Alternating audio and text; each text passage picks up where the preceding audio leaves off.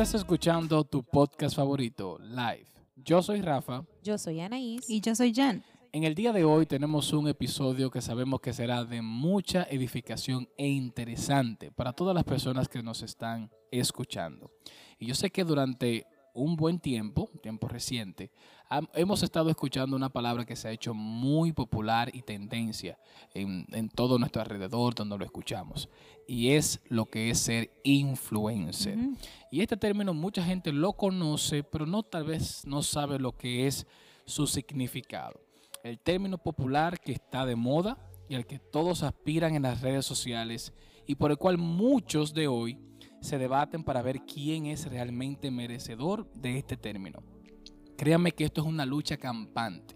La gente quiere que se le dé ese verificado de, en las redes sociales de que tú eres esa influencia. Y la gente está de verdad luchando por esto. Buscando una definición clara, llana, que todos podamos digerir, me di cuenta que encontramos que un influencer es una persona que cuenta con cierta credibilidad sobre un tema concreto. Y por su presencia y alcance incide, escuche esto, en las decisiones de consumo de sus admiradores, marcando tendencias. Wow. Y lo chulo, podemos decir, de esto del influencer es que, muchachos, eso es hasta un trabajo. Sí. Y por eso yo creo también es esa lucha de, de ese check que tú mencionabas, ese check azul en las redes sociales.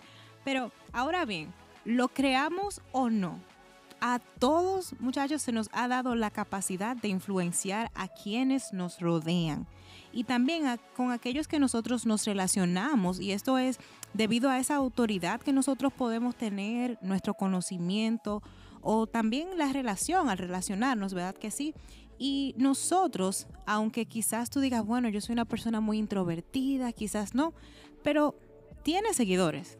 Cada quien tiene ese círculo, esa persona que ciertamente puedes influenciar y que nosotros impactamos eh, en la manera en que ellos quizás se sienten o que ellos piensan sobre un tema en específico o en cualquier otra cosa también. Pero la pregunta para nosotros hacernos y que yo creo que queremos también hacerles a ustedes, ¿verdad? Que sí es, ¿qué tipo de influencer soy yo? Y qué tipo de influencer nosotros podemos estar llamados a ser en este tiempo. Así es, y respondiendo a esa pregunta de qué tipo de influencer soy y qué tipo estamos llamados a ser, eh, podemos responder que nuestra influencia puede ser tanto positiva como puede ser negativa.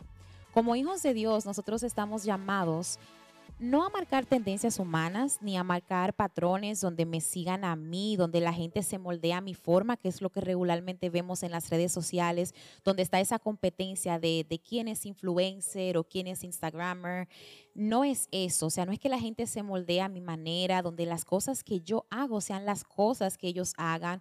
Muy por el contrario, nosotros como hijos de Dios estamos llamados a ser influyentes conforme a la imagen de Dios en nosotros. Y así como el Espíritu Santo nos influencia, nos enseña, nos recuerda la verdad y nos guía a la verdad, también nos recuerda que influenciar correctamente, y no solo correctamente, sino de la manera que debe ser, demanda de que nosotros confiemos en el Señor, no para obtener el resultado que yo quiero, modelando la gente a mí, a mi forma, sino para obtener el resultado que el Señor quiere, que es que todos sigamos su modelo de vida. Así es. Y hoy nosotros vemos a muchas personas llamarse influencers. Créanme que muchas personas peleando por esto, buscando la forma, porque sabe que esto va a tener, como decía en un beneficio. Hay gente que vive de esto. los, los, Instagramers, los YouTubers, los TikTokers, ahora que hoy está muy de moda.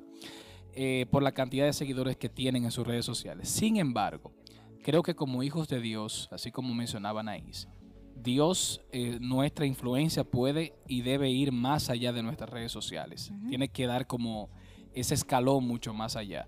Aquí quiero presentar algunas eh, para plantear dónde nosotros de manera cotidiana, porque todos manejamos cierto tipo de influencia en ciertos perímetros, sea 10 a 20 o 50 personas, todos nosotros influenciamos. Y yo quisiera plantear algo en donde nosotros sí debemos ser influencer. Y yo voy a hablar como esposo, en este caso que estoy casado. Y yo creo que nosotros los esposos tenemos que manifestar eh, esa influencia en lo que decimos, cómo lo decimos, con los gestos que hacemos que son bien importantes. Créanme que muchas veces un gesto que yo le haga a mi esposa puede influenciarla hasta cambiar su, su forma de verme en el día completo. Eh, el cuidado que tenemos y en el tono de voz que utilizamos. Eso tiene, tenemos que tener mucho en cuenta estas cosas. El espíritu tierno y amable es precioso delante de Dios.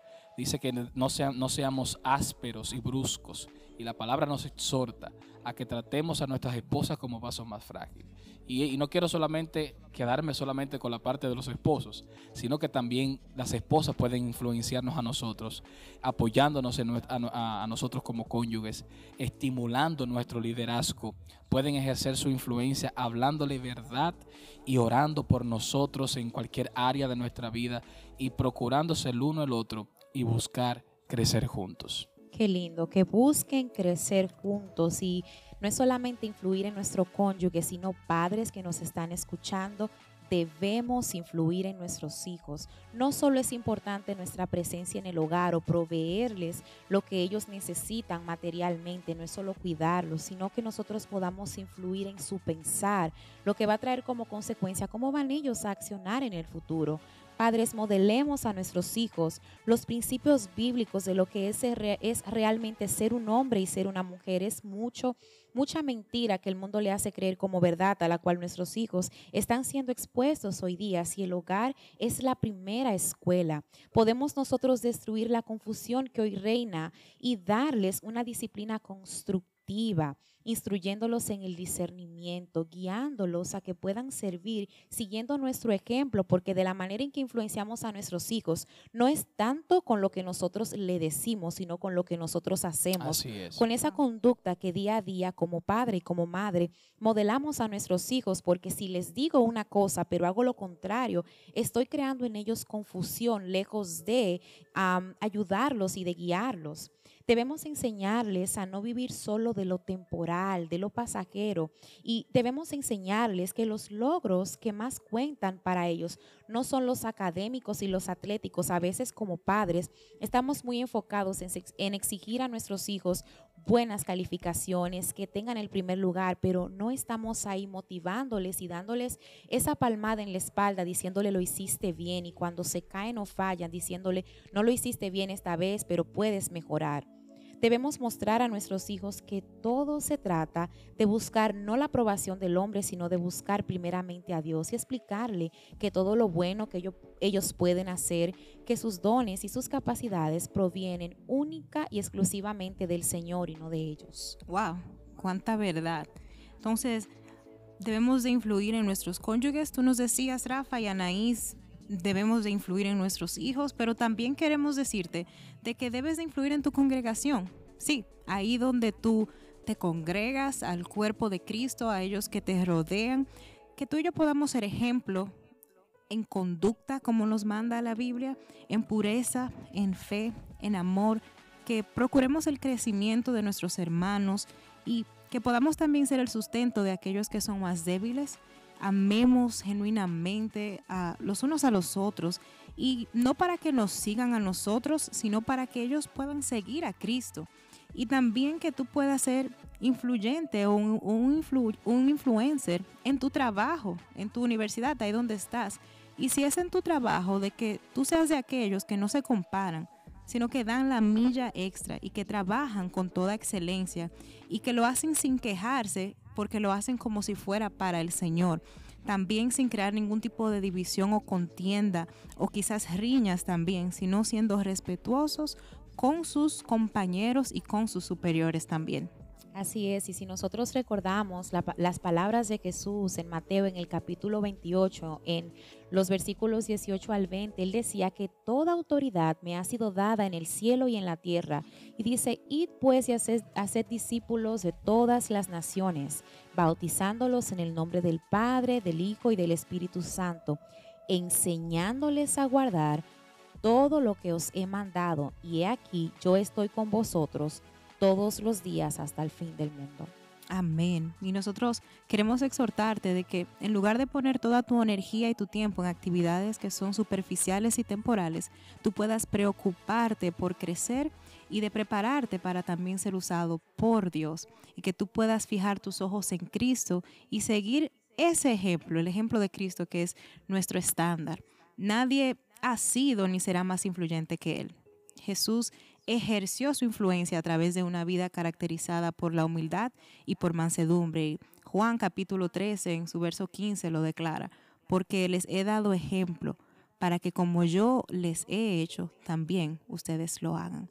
Y Dios nos manda a testificar de Él y nos promete proveer todo lo que necesitamos para esa obra. Y Él quiere que tú y yo seamos una influencer, un influencer, pero para su reino. Te agradecemos una vez más por estar en sintonía con nosotros y queremos invitarte a que no te pierdas nuestro próximo episodio de este tu podcast favorito, Life. Nos vemos en la próxima. Bye bye. Chao, chao.